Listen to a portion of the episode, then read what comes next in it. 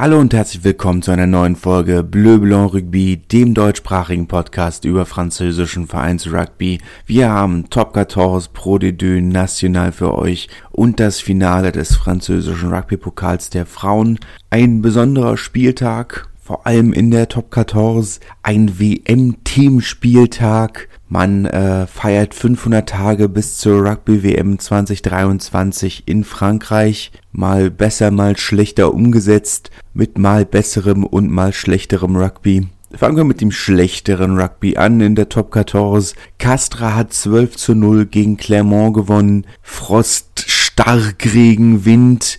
Ähm, Abschiedsfeier auch für Rodrigo Capo Ortega, der ja 18 Jahre lang für Castre gespielt hat und in Rente gegangen ist letzte Saison oder am Anfang der Saison. Über 400 Spiele für den CEO. Der uruguayanische Nationalspieler hat sich da das Ganze trotzdem, trotz des Wetters nicht nehmen lassen, sich von Spielern und Fans äh, ordentlich verabschieden zu lassen. Das Spiel, naja, den Witterungsbedingungen entsprechend im Spiel, und das ist eine Statistik, die man auf dem Niveau doch eher selten sieht, tatsächlich mehr Kicks als Pässe auf beiden Seiten. Beide Mannschaften haben mehr gekickt, als sie Pässe gespielt haben. 12 zu 0 das Endergebnis.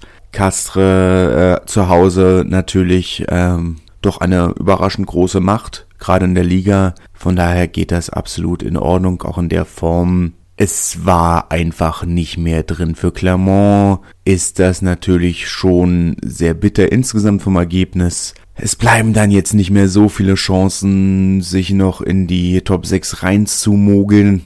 Auch wenn fünf Punkte Rückstand auf Toulouse auf dem sechsten Platz natürlich nicht die Welt sind, aber man ist ja doch eng zusammen, äh, zusammen Clermont 53 Punkte, Toulon 55 und Lyon Toulouse 58. Äh, es wird sehr eng und äh, da hat man seinen ersten Joker verbraten, sagen wir es mal so. Apropos verbratene Joker, Stade Francais haben 21 zu 18 gegen Po gewonnen. Po, die dieses Spiel absolut nicht hätten verlieren müssen, sich in der, haben sich mit, ach, äh, mit zwei Versuchen von Antoine Astoy in der 68. und 72. Minute nochmal auf dieses 18 zu 18 rangekämpft, um dann eben doch noch diesen einen Penalty zu kassieren den die Pariser zu diesem 21-18 verwertet haben. Astoy, ja, er hat zwei Versuche gelegt, andererseits in der ersten Halbzeit auch äh, zwei Versuche für Paris verschuldet. Sagen wir es mal so, ähm, beziehungsweise einen verschuldet und ein, eine sehr gute Chance für, für Po ähm,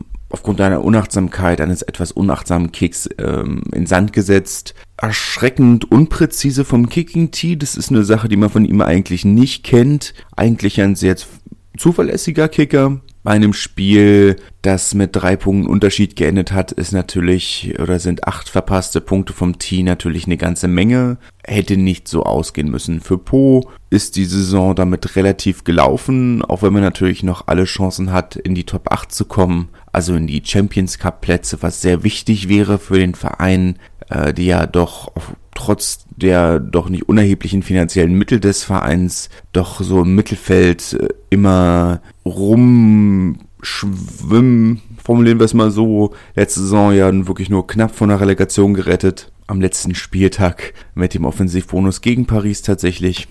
Von daher, äh, ja, muss man muss man schauen, was der nächste Saison kommt. Es lohnt sich ja bei einigen Vereinen schon mal auf die nächste Saison ein bisschen zu schielen. Bei Stade Francais wird viel passieren, muss viel passieren. Bei Po wird auch ein kleiner Umbau anstehen. Aber gut, das ist für den Moment zumindest bei diesen Vereinen noch Zukunftsmusik. Brive haben 17 zu 31 gegen Lyon verloren. Überraschend hoch zu Hause, wo Brive eigentlich sehr stark sind aber in dem Fall war Brief dann doch zu unpräzise, zu undiszipliniert und das nutzt eine Mannschaft wie Lyon dann doch auch aus. Ähm, Gerade Couillou und Verdeux, die Achse von, von Lyon, die das Spiel wirklich herausragend geleitet haben. Und dann kommt man eben bei so einem Ergebnis bei raus. Ähm, für Brief keine Katastrophe. Man hat sieben Punkte Vorsprung auf USAP, auf Perpignan auf dem 13. Platz auf den Relegationsplatz. Nächste Woche das direkte Duell dann in Katalonien, in Nordkatalonien. Da wird es dann drauf ankommen. Aber na gut, es ist ärgerlich. Lyon auf der anderen Seite haben deutlich mehr, für das sie spielen können müssen. Wenn sie nicht gewonnen hätten, hätten sie einen Rück deutlichen Rückstand auf die Top 6 gehabt. So sind sie punktgleich mit Toulouse auf dem siebten Platz.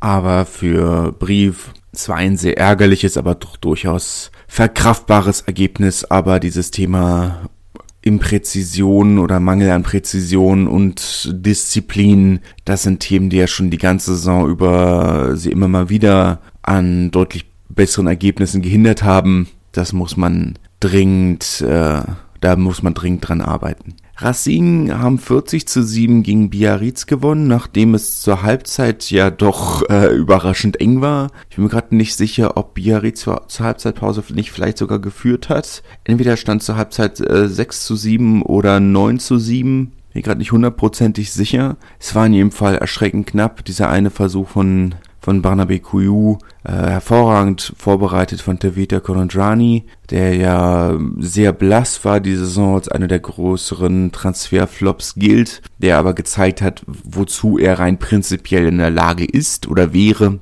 Auf der anderen Seite auch eine herausragende Leistung von Verimi Wakatawa, äh, der ja doch auch eine sehr schwierige Saison hatte. 40 zu 7 ist ähm, vielleicht ein bisschen hoch sehr brutal, dieser letzte Versuch zu diesem 40 zu 7 äh, Biarritz, die in einer sehr guten Situation, also sich in eine sehr gute Situation bringen, noch den zweiten Versuch zu legen, auf die 5 Meter Linie rankommen, sehr schön rausgespielt, dann der Ball ein bisschen aus, lose aus dem Ruck rauskommt und Wakata, äh, Thomas, äh, Tidi Thomas, der einfach raufkloppt auf den Ball und dann eben wirklich fast diese 100 Meter für den äh, zum 40 zu 7 rausholt am Ende. Nicht, dass es sonst knapp geworden wäre. Racing haben diese zweite Halbzeit unglaublich souverän gespielt, aber das war dann schon irgendwo, wo ich dachte, okay, das ist, das ist hart, das ist sehr hart. Biarritz können sich damit äh, jegliche Chancen auf den Klassenerhalt, die ja ohnehin nur mathematisch oder theoretisch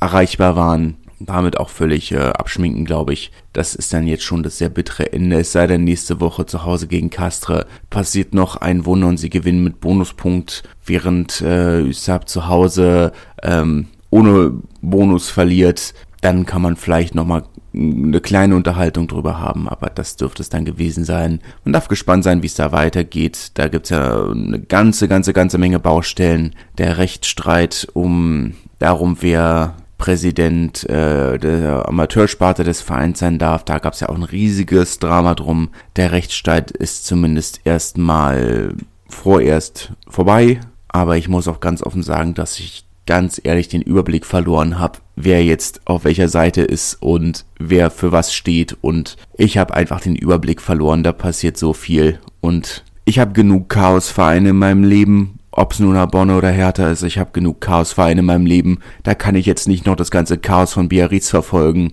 Es tut mir leid. Ich, vers ich habe hab wirklich versucht, auf dem aktuellen Stand zu bleiben. Aber es geht nicht. Es geht echt nicht. Da passiert jede Woche so viel. Nur sportlich bleibt es dann eben doch äh, sehr eintönig. Wenigstens sind sie konstant. Muss man ja auch mal loben. Apropos Konstanz, La Rochelle zu Hause 32 zu 16 gegen Perpignan gewonnen. Das äh, was 65. ausverkaufte Heimspiel in Folge. Äh, da kann man wirklich von Konstanz reden, wobei man natürlich auch sagen muss, dass La Rochelle wirklich nur sehr wenige Tickets in den freien Verkauf gibt. Also nur 2000 von diesen 16.000 oder 2.500 gehen wirklich in den freien Verkauf. Der Rest sind Dauerkarten und Sponsorentickets. Aber trotzdem ist das natürlich eine nicht unerhebliche Leistung. Und in einer Liga, in der äh, Ticket-Einnahmen und Matchday-Einnahmen immer noch eine so relevante Rolle spielen, ist das natürlich nicht unerheblich. Andere Medien, unter anderem Südradio, haben die Frage gestellt, ob diese, ob diese Leistung von oder wessen Leistung an diesem Spieltag die enttäuschendste war, äh, ob das nur Toulouse, äh, Clermont oder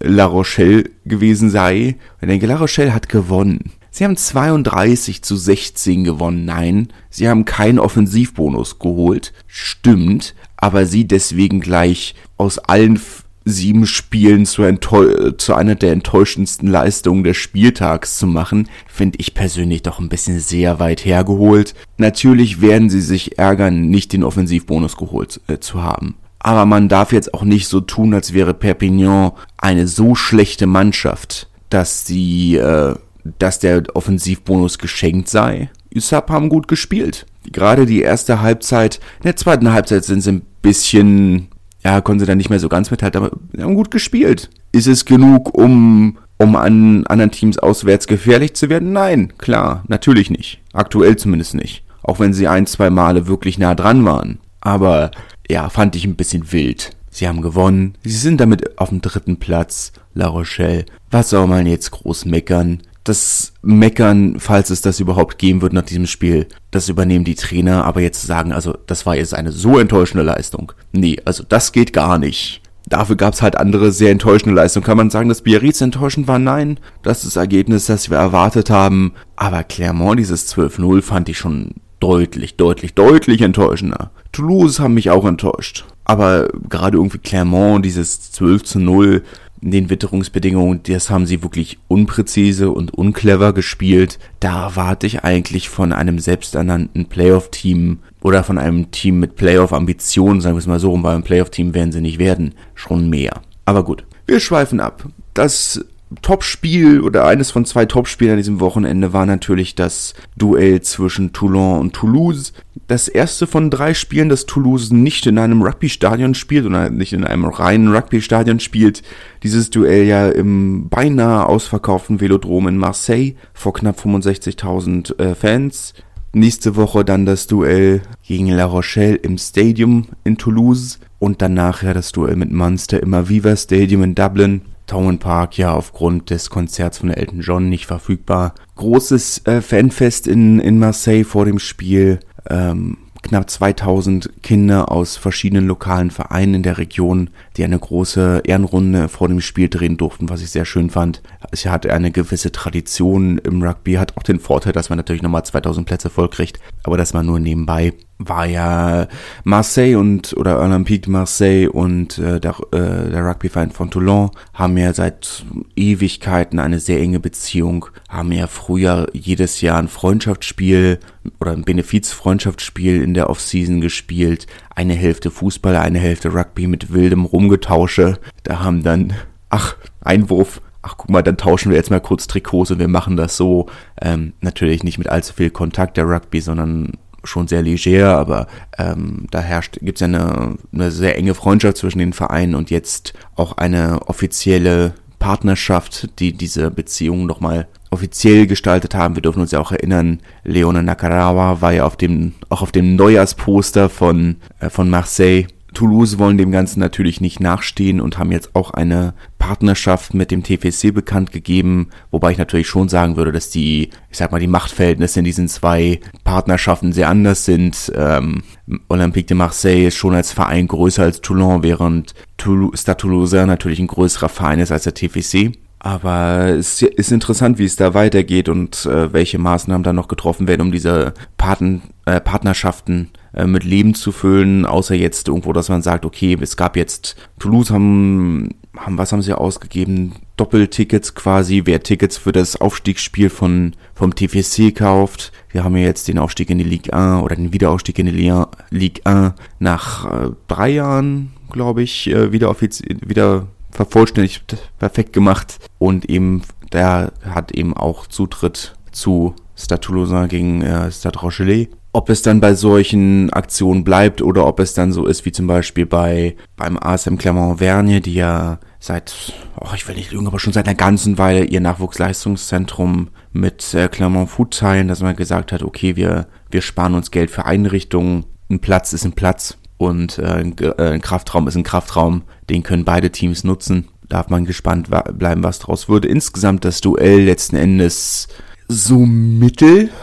Toulon am Ende äh, aufgrund eines Versuchs von äh, Gabin Villiers, der sich auf der Außenlinie gegen drei Verteidiger durchgesetzt hat, äh, dann am Ende doch mit dem glücklichen, glücklicheren Ende 19 zu 15, wie gesagt. Insgesamt aber, ich sag mal, der Kulisse nicht angemessen, wenn die Mannschaften reinlaufen und auf dem Platz sind. Äh, der Bouclier de Brenus, der WM-Pokal, der Champions Cup-Pokal, der Challenge Cup-Pokal und ähm, fünf Pokal, ach so, die Six Nations Trophäe und laufen rein und erwartest dieses große Rugby-Spektakel und du kriegst diese Partie, ja, ein wenig enttäuschend, wenn man ganz ehrlich ist, aber gut, es, ja, muss es ja auch geben. Wobei ich schon sagen muss, dass wenn ich so zurückdenke an die letzten zwei Jahre, auf Vereinsebene gar, waren viele ah, heiß erwartete Topspiele etwas enttäuschend. Also ich denke mal gerade zurück an Toulouse-Bordeaux, worauf sich ja sehr viele Leute sehr groß gefreut hatten. Wir dachten, das sind zwei offensiv spielende Teams und werden viel, viele Versuche sehen, viel Spektakel und dann kommt da so eine versuchslose Nullnummer bei raus. Naja, waren, waren schon viele etwas enttäuschende Spiele dabei in den letzten Jahren. Aber gut, es ist wie es ist. Für Toulouse Toulouse kann eigentlich ähm, nur für diese Niederlage verantwortlich machen, dass sie eine katastrophale Performance in den Standardsituationen hatten, im Gedränge, in den Gassen, das, da haben sie Toulon wirklich komplett die Oberhand gelassen. Gerade bei den Einwürfen haben sie so gut wie keinen clean Ball gekriegt. Und dann kannst du so ein Spiel halt auch nicht gewinnen, weil sie waren ganz gut in den Konterrucks aber in den eigenen Bällen im Phasenspiel haben sie immer noch leichte Defizite, muss man sagen. Eine Mannschaft wie Toulon kann das dann defensiv auch irgendwo ausgleichen neuerdings. Man muss ja trotzdem sagen, also dass Toulon aktuell nur drei Punkte hinter Toulouse sind und noch realistische Chancen haben, sich für die Playoffs zu qualifizieren und für den Champions Cup zu qualifizieren. Wer hätte das noch vor, vor zwei Monaten gedacht? Anfang des Jahres, wo man darüber geredet hat, ob sie vielleicht in die Relegation müssen, wo die Spieler Vorverträge aufgekündigt oder versucht haben, die Vorverträge aufzukündigen, ähm, man schon von dem drohenden Spieler-Exodus geredet hat. Und jetzt redet man über den Champions Cup. Es kann schnell gehen. Es ist eine, eine Leistungssteigerung, muss man auch mal sagen, Hut ab. Hätte man ja auch nicht gedacht. Und dass diese Spielverlegungen immer noch so gut funktionieren für Toulon ist auch sehr schön. Machen sie jetzt, ich glaube 2006 war das erste Mal, 2009, eins von beidem. Also es war, äh, war auf jeden Fall 2006 oder 2009, wo sie das erste Mal waren, tief im Abstiegskampf, was ja letzten Endes sehr, sehr gut und super funktioniert hat, auch wenn es anfangs kritisch gesehen wurde, aber das hat sich ja wirklich etabliert. Muss man schauen, wie es wie es weitergeht. Und das äh, tatsächliche Topspiel oder das nominelle Topspiel, das Duell zwischen Montpellier und Bordeaux am Sonntagabend. Gef äh, das Abschiedsspiel von unter anderem Louis Picamol und François Tranduc, zwei der vier der Quatre Fantastiques der vier großen Eigengewächse von Montpellier sind noch äh, Fulgence Ouedraogo, der immer noch bei, beim MHR spielt, und Julien Thomas, der mittlerweile in Rente ist. Gerade François Tranduc, der ja doch einen etwas unglücklichen Abgang damals unter Jack White hatte bei Montpellier. Für ihn war es natürlich schön, dass die beiden da zu ihrem letzten Heimatbesuch nochmal so empfangen wurden, durften alleine aufs Feld rauf, äh, haben eine große Runde Applaus gekriegt, war sehr schön. Am Ende dieser Sieg 22 zu, äh, zu 23 für Bordeaux, die ja doch in den letzten im letzten Monat, in den letzten Wochen gerade gegen La Rochelle körperlich sehr unterlegen waren. Montpellier, die auch im Vergleich zum letzten Spiel gegen die Harlequins wieder stark rotiert haben, wieder 13 Änderungen in der Start 15. Aber denen scheint so langsam so ein bisschen äh, die Luft auszugehen, die Energie auszugehen. Klar, sie hatten einen fantastischen Lauf, sind immer noch Tabellenführer, drei Spieltage oder drei Spiele vor Ende. Aber da scheint so ein bisschen die, die Luft auszugehen. Muss man schauen, wie es weitergeht.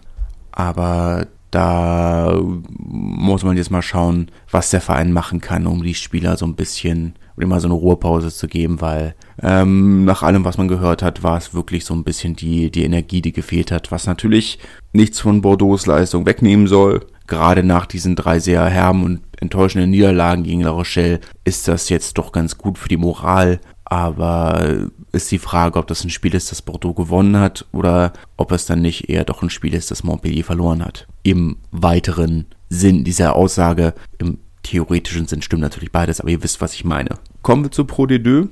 Auch da gibt es ja einige Vereine, wo wir so langsam anfangen müssen, auf die nächste Saison zu schielen. Ähm, Bayonne hat 22 zu 17 gegen Wann gewonnen, unter anderem mit einem Versuch von Maxime Lafarge, der ja nächste Saison in Wann spielen wird. Halbzeitpause war, oder Halbzeitstand war 15 zu 0 für Bayonne und Wann, die sich am Ende dann noch so ein kleines bisschen rangekämpft haben, aber am Ende doch der der souveräne Sieg für die Gastgeber, die das Spiel nicht so solide und souverän zu Ende gebracht haben, wie man gedacht hätte oder wie man hätte erwarten können. Aber insgesamt das erwartete Ergebnis oder zumindest der erwartete Sieger. Für Bayonne ist es natürlich wichtig, jetzt so kurz vor Ende noch ein bisschen ein paar solide Leistungen aneinander zu knüpfen. Nicht nur, weil man immer noch keinen Halbfinalplatz sicher hat punktgleich mit Oyonnax auf dem zweiten Platz, beziehungsweise Bayern auf dem dritten, Oyonnax auf dem zweiten, punktgleich, aber beide bei 94 Punkten. Was rein prinzipiell, wenn man so guckt, aus 28 Spielen 19 Siege zu holen, ist ja nun wirklich keine schlechte Leistung. Aber man hat eben doch mehr erwartet. Das ist vielleicht sehr viel erwartet gewesen, aber man hat mehr erwartet. Muss man schauen, wie es weitergeht. Gegen, zumindest gegen, gegen Oyonnax hat Bayern ja doch äh, das Rückspiel zumindest sehr hoch gewonnen. Bleibt abzuwarten. Hesenbeck hat für Wann gestartet und ähm, oh, ich will nicht lügen, acht Punkte hat er gemacht, zehn Punkte hat er gemacht, hat seine Punkte gemacht. Wird er dann nächste Saison, äh, nächste Saison in Carcassonne spielen? Hatten wir ja in der letzten Folge schon besprochen. Schauen wir wie es weitergeht. Béziers gegen Bourg-en-Bresse. Überraschender Sieg für Bourg-en-Bresse. 21 zu 24 ist es ausgegangen. Die Gäste haben sehr gut gekämpft und sich noch mal in eine Position gebracht, gerade mit der Niederlage von Rouen. Und dazu kommen wir auch noch. Aber ähm, sich tatsächlich in eine Position gebracht, wo ein Klassenerhalt noch realistisch ist. Vier Punkte Rückstand sind nur noch. Bézier war wahrscheinlich nur geschockt, weil vor dem Spiel der Maestro Lionel Buxis, die lebende Legende, seine Rente angekündigt hat. Wäre ich auch erstmal schockiert gewesen. Da darf man dann gespannt sein, was bei rumkommt, aber ähm, für Bézier gab es ja ohnehin nur noch so mittelfiel zu holen. Vielleicht nicht mehr so wirklich 100% äh, der Kampfgeist da oder der Wille wirklich 100%, 110% zu geben. Bourg-en-Bresse da doch moralisch oder ich sag mal von der Moral her deutlich äh, motivierter und von daher auch dieses Ergebnis zwar eine, ich hatte nicht damit gerechnet, aber es überrascht mich auch nicht, muss ich sagen. Bourg-en-Bresse haben keine schlechte Mannschaft, sie haben eine durchaus zweitligataugliche Mannschaft. Im Gegenteil, sie haben mich ja die ganze Saison über enttäuscht. Daher ist es dann jetzt ähm, vielleicht endlich mal eine Leistung, wo ich sage, okay, ja, das ist das, was ich erwartet habe. Es wird natürlich nicht leichter. Nächste Woche zu Hause gegen Colomiers oder diese Woche zu Hause gegen Colomiers ist natürlich eine Herausforderung, aber rein prinzipiell ist alles möglich. Spannend wird's, was Bézier macht, weil die ja dann auswärts in Rouen spielen. Auch interessant, dass man sagt, sie hätten theoretisch ein, ein einfaches Restprogramm gehabt. Dann sagt, sie sollen gucken, ob was passiert, wenn sie auf dem siebten Platz vorrücken. Vielleicht, vielleicht können sie ja noch irgendwas drehen. Aber gut, okay, mal schauen. Apropos sechster Platz. Carcassonne hat zu, auswärts in Grenoble 28 zu 23 verloren und sind damit auf eben diesen sechsten Platz runtergerutscht. Nicht überraschend, normalerweise unter normalen Umständen würde man sagen, das ist ein Ergebnis oder es ist ein Spiel, das Grenoble in jedem Fall gewinnen muss. Es ist auch überraschend knapp. Für Carcassonne, ja, schwierig. Ähm, aber eigentlich kann ich ihnen keinen Vorwurf machen. Sie haben auswärts einen Bonuspunkt geholt bei einer Mannschaft, wo ich normalerweise sagen würde, die müssten deutlich weiter oben sein, kann man ihnen eigentlich keinen Vorwurf machen, wirklich. Aber trotzdem, sie sind nun mal in dieser Saison ein Playoff-Team oder Playoff-Kandidat. Wahrscheinlich ein Playoff-Team. Oder zumindest ein Team mit realistischen Playoff-Hoffnungen. So natürlich schauen, sie haben noch zwei Spiele. Das nächste zu Hause gegen Bayonne, was, was sehr schwierig werden kann, ähm, weil beide, weil Bayonne doch noch eine ganze Menge äh, gut zu machen hat. Jetzt kann man natürlich sagen, dass die Verfolgerteams kein einfacheres Programm haben ja gut, teilweise Provence auswärts in Oyonnax wird auch sehr schwierig. Ich glaube nicht, dass sie da was holen werden. Montauban spielt zu Hause gegen Narbonne. Das wird ein relativ einfacher Sieg. Okay. Schwierig. Ich weiß wirklich nicht, wie, was ich dazu sagen soll. Wenn, wie gesagt, in normalen Umständen würde ich sagen, super Leistung. Jetzt bin ich fast an dem Punkt, wo ich sage, hm, ist das nicht vielleicht doch ein bisschen zu wenig? Aber gut, es ist wie es ist. Provence Rugby haben 26 zu 17 gegen Agen gewonnen. Das erwartete Ergebnis auch in der Höhe. Ich glaube, dazu muss man nicht allzu viel sagen. Beide Teams nicht mehr. Meine Agen hatte nicht mehr allzu viel, viel für das sie, für das es sich zu spielen gelohnt hätte. Der Klassenerhalt ist damit jetzt auch offiziell sicher. Nicht, dass er wirklich viel Gefahr bestand. Zehn Punkte Vorsprung äh, auf Bourg-en-Bresse, was zwar theoretisch noch äh, die Möglichkeit ließe, wenn Bourg wenn Agen beide Spiele verlieren würde und Bourg-en-Bresse beide Spiele mit Bonuspunkt gewinnen würden und diesen Unterschied in der Punktedifferenz von naja, 114 Punkten wieder gut machen würde, dann wäre es natürlich immer noch prinzipiell möglich, dass sie absteigen, aber ja, ich lasse es mal so stehen. Provence sichern oder bleiben damit auf dem äh, souverän auf dem siebten Platz können sie zufrieden mit sein. Vielleicht sollte, sollten sie überraschenderweise in Oyonnax gewinnen und Carcassonne noch einmal ausrutschen, oder vielleicht sogar zweimal ausrutschen, dann äh, wäre theoretisch noch ein Playoff-Platz drin, aber ich denke, siebter Platz ist besser als das, wonach es lange aussah. Narbonne sind mit ihrer Niederlage 13 zu 28 gegen Oyonnax auch offiziell abgestiegen. Apropos Chaos-Clubs, ähm, wird äh, spannend, wie es weitergeht. Auf dem Platz kann man nicht mal wirklich was sagen. Das ist das, womit alle gerechnet haben, womit ich auch gerechnet habe. Der letzte Platz, ähm, finanziell gab es nicht allzu viel Spielraum. Ähm, niemand hat wirklich mit dem Aufstieg gerechnet, entsprechend nicht wirklich ähm, Kaderplanung für, die, für eine Zweitligasaison gemacht und der Kader sieht, ist halt auch kein Zweitligakader, sind wir mal ehrlich. Dann gab es noch die ganzen anderen Probleme abseits des Platzes, die ich glaube ich zumindest in Teilen schon mal thematisiert hatte. Ich hatte zumindest auf Twitter habe ich ausführlich über den aktuellen Stand ähm, bei Saya Fekitoa geredet. Ähm, Narbonne seit, naja, bestimmt zehn Jahren. Später in Narbonne kam damals von Saint-Etienne. Der Bruder von, vom All Black Malakai Fekitoa, der Ältere, auch schon seit Ewigkeit in Narbonne. Ich habe ihn damals auch, oder hab mit ihm und seiner Familie damals auch äh, eng zusammengearbeitet, habe all, hab alle Beteiligten da auch kennengelernt und mit ihnen zusammengearbeitet. Deswegen war es auch so ein bisschen so ein persönliches Bedürfnis, dass er, oder was heißt ein persönliches Bedürfnis, also mehr darüber auch zu reden, ähm, der ja wegen ausführlicher häuslicher Gewalt verurteilt wurde. Der Verein, der lange versucht hat, das unter Teppich zu kehren, die Lokalpresse, die nicht darüber berichtet haben oder erst angefangen haben, darüber zu berichten, Monate nachdem die Gerichtsverhandlung zu Ende war, weil man wahrscheinlich seine Beziehung zum Verein nicht riskieren wollte. Erst nachdem auswärtige Presse oder ein Journalist aus Narbonne ähm, bei L'Equipe darüber berichtet hat, ist man dann eben auf, hat man dann eben angefangen darüber zu reden, der Verein, der sich dann äh, im Nachhinein damit verteidigt hat, dass man ja von den Vorfällen gewusst habe. Man habe ja nicht gewusst, äh, dass er verurteilt wurde, dass er äh, dass diese Strafe, dass, dass es offiziell sei und sonst hätte man ihn ja nie zum Kapitän gemacht. Ich denke, ja, naja, Leute, ihr wusstet aber, dass er es gemacht hat. Und ihr habt ihn trotzdem zum Kapitän gemacht. Das ist dann doch irgendwo Karma, ne? Gilles Belson, Kapitän äh, Präsident oder Co-Präsident, äh, Mitinvestor, auch ein Narbonne Urgestein in der Sohn, ähm, also sein Sohn äh, spielt jetzt, ist jetzt der wievielte Spieler in der Familie, der, oder der wievielte in der Familie, der für Narbonne spielt, der vierte, der fünfte, auch eine, ähm, ja, also von den großen Rugby-Familien in Narbonne, der ähm, wegen ich weiß nicht, wie ich es formuliere, ohne dass es jetzt irgendwie zu reißerisch klingt. Also Polizei ermittelt wegen, ähm, wegen sexuellen Übergriffen gegen seinen, ähm, gegen seinen minderjährigen Sohn oder Stiefsohn, spielt auch nicht wirklich eine Rolle. Ähm, wirklich offiziell oder eine Verurteilung gibt es nicht. Man hat bis jetzt nur, oder die Polizei hatte wohl genug Ansatzpunkte, um, äh, um sein Haus zu durchsuchen, seine, seine technischen Geräte zu beschlagnahmen und hat dort äh, wohl zumindest die Versuche gefunden, ähm, Kinderpornografie zu konsumieren oder zumindest klingt die Pressemitteilung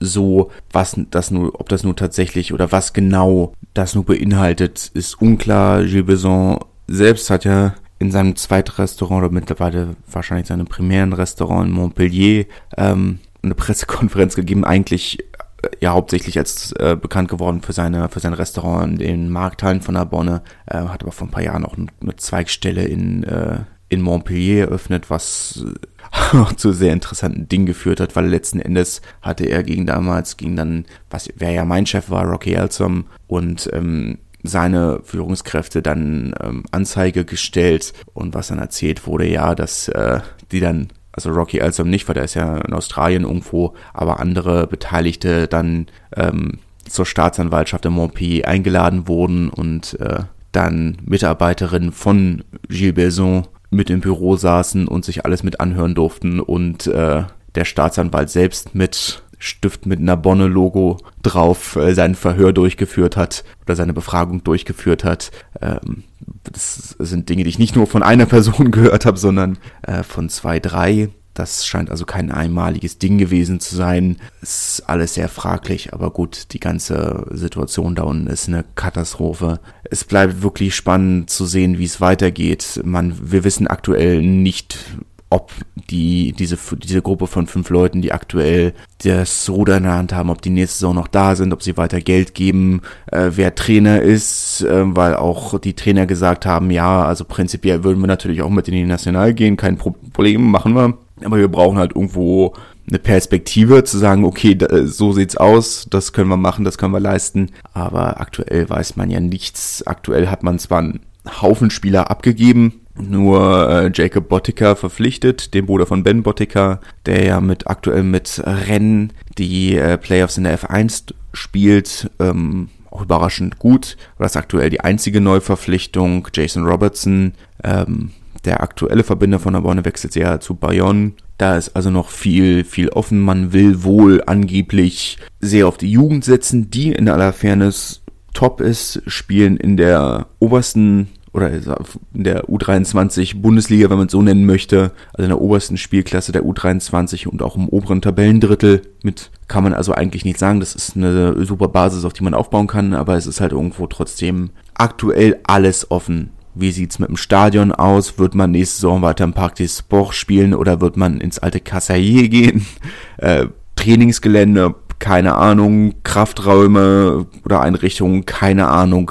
Wer wird Hauptanteils, äh, äh wie geht's mit der SASP weiter? Wird die aufgelöst? Wird die weitergeführt? Wird, oder wird sie wieder aufgelöst? Sagen wir es mal so. Man weiß aktuell gar nichts, nur dass die fünf Präsidenten oder die fünf Co-Präsidenten, die es ja aktuell gibt, oder die ja auch die fünf großen Geldgeber aktuell sind, alle zu einem geheimen Treffen mit dem Bürgermeister erschienen sind. Und das ist alles, was man weiß. Es, ja, bleibt spannend im Leben. Bleibt spannend. Spannend wird es nächste Saison auch in Aurillac. Noch diese Woche oder letztes Spiel noch 25 zu 20 gegen Montauban gewonnen.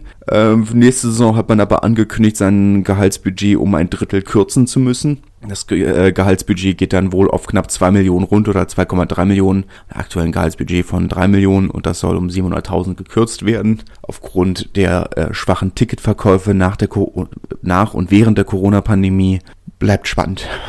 Ähm, meine, sie haben ja jetzt schon mit das kleinste Budget der Liga und dafür halten sie sich ja doch sehr gut, aktuell Tabellenzehnter. Es kann natürlich so weitergehen, aber es wird, glaube ich, zumindest die nächste und übernächste Saison werden, glaube ich, sehr hart. Montauban werden sich mit einem Defensivbonus sicherlich zufrieden geben. Auswärts in Aurillac ist nie leicht. Und man ist dann jetzt Tabellenachter. Wirklich, ja, optimistisch auf die Playoffs ist man, glaube ich, nicht. Der Investor hatte aber auch irgendwo angekündigt, ja, es ist eine Umbruchsaison. Nächste Saison möchte man wirklich angreifen. Die Saison, alles, was dieses Jahr passiert, ist ein Bonus. Muss man dann auch so hinnehmen. Nevers hat mit Offensivbonus 55 zu 15 gegen äh, Rouen gewonnen. Ähm, überraschend eindeutig, dachte ich. Äh, nicht, dass Nevers eine schlechte Mannschaft wären, aber ich hätte doch gedacht, dass von, von den Normannen ein bisschen mehr Gegenwehr kommt. Man ist schließlich tief im Abstiegskampf. Noch ist nicht sicher. Vielleicht haben sie sich zu sicher gefühlt und gedacht, Bourg-en-Bresse holen in BC auch nichts und dann wäre sicherlich auch alles gut gewesen. Aber so wird's jetzt natürlich nochmal eng. Und Colomiers haben überraschend 27 zu 23 gegen Monomarsan gewonnen. Äh, die Gäste Monomarsan sicherlich keine Katastrophe und ich glaube vielleicht sogar, dass die Niederlage was Gutes für sie ist. Sie waren sehr sauer nach Abpfiff. Man kann ihnen auch keinen Vorwurf machen. Sie waren wirklich sehr, sehr sauer nach Abpfiff. Ähm, aber vielleicht ist, ist, das ja auch eine gute Sache, dass sie nochmal wirklich ein bisschen anspornt jetzt vor, ähm, vor den letzten beiden Spielen und von den Playoffs. Sie sind immer noch komfortabel Tabellenführer. Das ist kein Problem von der sportlichen Seite her, aber ich glaube, so eine Niederlage ist nochmal ganz schön, sie nochmal so ein bisschen wach zu rütteln und zu sagen, okay, also es gibt immer noch Dinge, an denen wir arbeiten können und müssen und noch ist nichts gewonnen und wir müssen uns nochmal richtig reinhängen. Ich glaube, so eine Niederlage, die, die wirklich nochmal gut tun kann. Gerade gegen ein, äh, gegen ein Team, gegen das es durchaus nochmal in die Playoffs gehen kann hervorstellen möchte ich nochmal die Leistung von Michele Campagnaro, der ja eine schwierige Saison hatte, einige sehr schwierige Jahre hatte, war ja bei Exeter und Wasps vorher fast durchgängig nur verletzt, die zwei Saisons. Und dass er jetzt drei gute Spiele in Folge wirklich, also das dritte Spiel in Folge, wo er sich wirklich konstant wirklich nach oben steigert. Nach unten kann man sich auch nicht steigern. Möchte, möchte ich nochmal wirklich hervorheben, weil das ist äh, nicht selbstverständlich nach so einer langen Abwesenheit. Aber ein Versuch spektakulär vorbereitet, einen selber gelegt. Ähm, dieser Rückhandpass äh, für Rocco Nonguni für den ersten Versuch, der selbstgelegte Versuch, äh, schon sehr solide, kann man nicht sagen. Wozu man aber eine ganze Menge sagen kann, das ist die National. Kommen wir dazu. Albi hat 13 zu 9 gegen Bourgoin gewonnen. Das erwartete Ergebnis von einem vom Tabellendritten gegen ein, naja, Mittelklasse-Team. Hier am vorletzten Spieltag Bourgoin hatte nicht mal wirklich was zu holen in die eine oder andere Richtung. Während Albi vor 3000 Zuschauern äh, fast schon sein äh, Saison-Highlight hatte, das letzte Heimspiel der regulären Saison, bevor es dann nächste Woche auswärts nach Tarbe geht, wo man sicherlich auch äh, vor den Playoffs gut rotieren wird. Insgesamt finde ich persönlich schon, dass das erschreckend wenig ist von, von Albi, aber gut, der, das Essentielle ist geholt, der Sieg, und dann hinterfragen wir das nicht weiter. Valence Romans hat 36 zu 0 gegen Dijon gewonnen. Dijon äh, hatten vor dem Spiel noch minimal Hoffnung auf einen Nichtabstieg. Sie hätten mindestens einen Defensivbonus holen müssen, denke ich. So aber ist das zu wenig. Ähm, nächste, nächste Woche könnten sie natürlich theoretisch, sollten Obenas oder Cognac, er äh, sollte Oben, sollten Obenas und Cognac keine Punkte holen, Dijon mit Bonuspunkt gewinnen und dabei ähm, 30 Punkte gut machen oder etwas mehr als 30 Punkte gut machen, dann könnte das natürlich noch reichen. Sie spielen zu Hause gegen Blagnac, wo das theoretisch sogar möglich ist, denke ich. Blagnac hat in ja hat ich meine, sie sind auf dem siebten Platz, aber elf, mit elf Punkten Rückstand, da ist äh, nach oben nichts mehr möglich. Von daher ist es vielleicht sogar möglich oder machbar, sagen wir es so rum. Aber naja, gut. Also das, ähm, ja, naja, dürfte der relative Abstieg gewesen sein. Ähm, Tim Menzel hat gestartet auf der neuen für Valence, hat auch zwei Erhöhungen gekickt, bevor er dann in der 55. Minute, 56. Minute ausgewechselt wurde. Aber insgesamt trotzdem natürlich eine sehr solide Leistung der sie dann auf dem zweiten Platz ähm, sitzen lässt. Ein Halbfinalplatz wäre natürlich sehr schön. Zu Hau äh, es geht ja nächste Woche, geht es dann äh, auswärts beim Tabellenführer. Oh Gott. Ja, nächste Woche dann auswärts beim Tabellenführer Massi, während Albi in Tarbe durchaus gewinnen kann. Ähm, durchaus möglich also, dass sie diesen zweiten Tabellenplatz noch auf dem letzten Spieltag abgeben müssen. Auch wenn natürlich äh, Massy gegen Valence Romans erster gegen Zweiter ein sehr schönes Highlight für den letzten Spieltag ist. Apropos Massy, ein schwer kämpftes Derby gegen Syren haben sie 13 zu 14 gewonnen. Beide Mannschaften stark rotiert, hatten ja beide nicht wirklich was äh, zu gewinnen oder zu verlieren. Für Syren wird's spannend nächste Saison, haben ja den Kader sehr ausgemistet. Nächste Saison möchte man voll professionell spielen. Das Budget wird von 600.000 auf knapp dreieinhalb Millionen aufgestockt, was auch sehr spannend ist. Ähm, es wurde so im selben Satz erwähnt, in dem auch erwähnt wurde, dass der Bürgermeister im Stadion gewesen sei oder der Bürgermeister von Syren im Stadion gewesen sei. Ich wäre schon gespannt, wie viel davon öffentliche Gelder sind. Das äh, fände ich schon, ähm, oder da wäre ich schon neugierig, weil das ist ja doch schon eine sehr erhebliche Aufstockung der, der finanziellen Mittel. Jetzt kann man natürlich sagen, okay, sie haben mit einem semi-professionellen Kader zwei Saisons in Folge eine sehr solide Leistung dargeboten. Es lohnt sich vielleicht eine Investition zu, äh, um zu gucken, wo man mit einem vollprofessionellen Kader hinkäme. Aber äh, ja gut, ist schon eine sehr drastische Aufstockung und ich habe eher die Befürchtung, dass es so ein bisschen wie bei Albi ist, dass man jetzt äh, sehr viel auf eine Karte setzt. Man darf auch nicht vergessen, dreieinhalb Millionen. Ähm, damit ist man schon weit oben in dieser Liga. Das ist schon sehr, sehr anständig, ähm, dass man jetzt sehr viel auf eine Karte setzt und wenn es dann nicht klappt, dann droht die Insolvenz oder gibt's die Insolvenz, muss man schauen, dass es nicht in diese Gewässer abdriftet. Massi, die vor dem letzten Spieltag einiges geschont haben, können aber natürlich trotzdem mit einem, mit diesem knappen Erfolg leben, denke ich. Blagnac hat 23 zu 7 gegen Tarbe gewonnen. Maxim Oldmann der deutsche Nationalspieler hat in der 80. Minute mit der Sirene noch diesen Ehrenversuch für Tarbe gelegt. Ansonsten war das aber eine klare Angelegenheit. Tarbe haben ja nicht mehr wirklich was zu holen. Ähm, Blagnac kein schlechtes Heimteam. Tarbe, wie gesagt, absteigen können sie nicht mehr, wirklich nach oben auch nicht. Von daher war das jetzt in der Form auch zu erwarten. DAX haben ganz knapp gegen Cognac verloren. 23 zu 24 ist es ausgegangen. Haben sich damit nochmal, oder beziehungsweise Cognac Saint-Jean d'Angely hat sich nochmal eine kleine Hoffnung gegönnt, vielleicht doch noch den Klassenhalt zu schaffen. Was ist eine kleine Hoffnung? Sie sind punktgleich mit Obenas. Beide bei 44 Punkten, während äh, Obenas nächste Woche oder diese Woche eben nach Dax muss und Cognac ein Heimspiel gegen Chambéry hat. Chambéry werden sicherlich rotieren. Sie sind 13 Punkte hinter Soyon Goulem auf dem äh, vierten Platz. Drei Punkte vor Nizza auf dem sechsten. So oder so werden sie in den Playoffs auswärts spielen müssen. Gegen wen ist dann eigentlich schon fast egal. Ich denke aber, dass sie die Mannschaft rotieren werden, um ihrer Playoff 15, sagen wir es mal so rum, Pause zu gönnen während DAX zwar sicherlich nichts mehr zu holen haben, aber nach diesem, verlor diesem verlorenen Heimderby oder diesem zu Hause verlorenen Derby sicherlich Wiedergutmachung leisten müssen bei den Fans und äh, gegen Obenast sicherlich nochmal eine gute Leistung abliefern wollen, zumal es natürlich auch ein netter Saisonabschluss wäre, wenn sie zu Hause nochmal gewinnen würden. Und rein prinzipiell ist es natürlich noch mathematisch möglich, auf den siebten Platz vorzurücken, was zwar immer noch verpasste Playoffs sind, aber vielleicht nicht mehr ganz so schlecht aussieht, denn theoretisch wollte man natürlich trotzdem äh, eigentlich mit aufsteigen.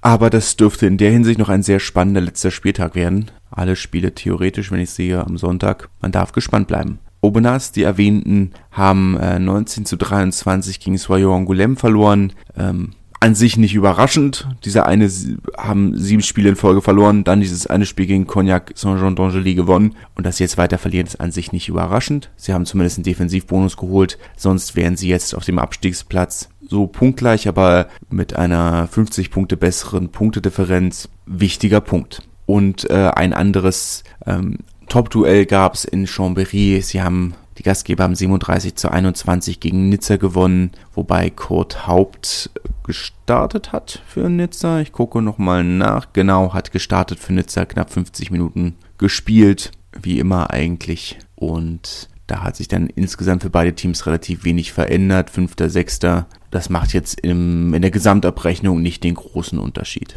In den unteren Ligen oder in den rein theoretisch rein theoretisch äh, rein Amateurligen haben die Playoffs angefangen. Die erste Runde hat angefangen und ähm, ich gehe einfach mal die Ergebnisse kurz durch. Tiros, also Hin- und Rückspiel, Machtelfinale und auch danach. Die beiden Finalisten steigen auf, äh, genau, steigen in die Nationale auf. Der Rest dieser Teams wird äh, zusammen mit den äh, Siegern der Barrage-Spiele in die National 2 kommen und zusammen natürlich mit den beiden Absteigern aus der National. Äh, Tiros hat 7 zu 43 gegen Périgueux verloren, äh, nicht überraschend. Das war in der Form zu erwarten. Florac hat sehr überraschend 28 zu 19 gegen Osch gewonnen. Osch mit Favoriten, war nicht, nicht Favoriten, aber doch ein Team mit sehr großen Aufstiegschancen, waren ja in der Pro D2 und sind dann aufgrund von Insolvenzgründen vor einer halben Ewigkeit in die Bedeutungslosigkeit abgestürzt und seitdem wieder nach der Neugründung jetzt konstant nach oben durchmarschiert. Aber dieser letzte Schritt ist dann vielleicht doch einer zu viel.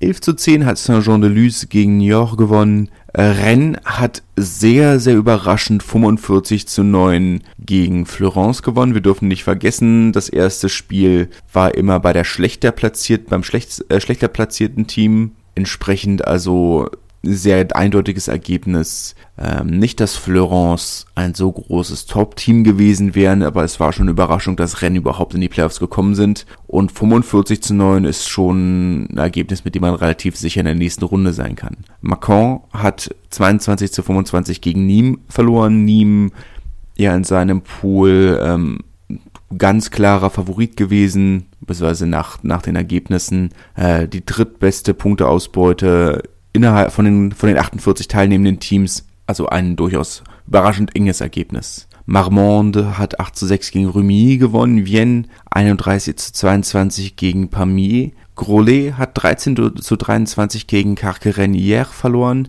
Carquerenière natürlich ähm, das Team mit der besten Punkteausbeute in der F1 und Mika Tjumenev, der deutsche Nationalspieler der Hakler, kam in der 55. Minute von der Bank in den Barrage-Spielen. Die sind natürlich etwas weniger interessant, aber spannend natürlich das Duell zwischen Beauvais und Lannemezan, weil theoretisch zumindest bei beiden ja ein, ein deutscher Nationalspieler ist. Äh, Sani Dembele durfte aber für Beauvais nicht ran. Zumindest Mathieu Ducot hat wie, in Klammern, wie immer, äh, für Lannemezan gestartet und am Ende ging das Duell 14 zu 17 für, äh, für die Gäste aus.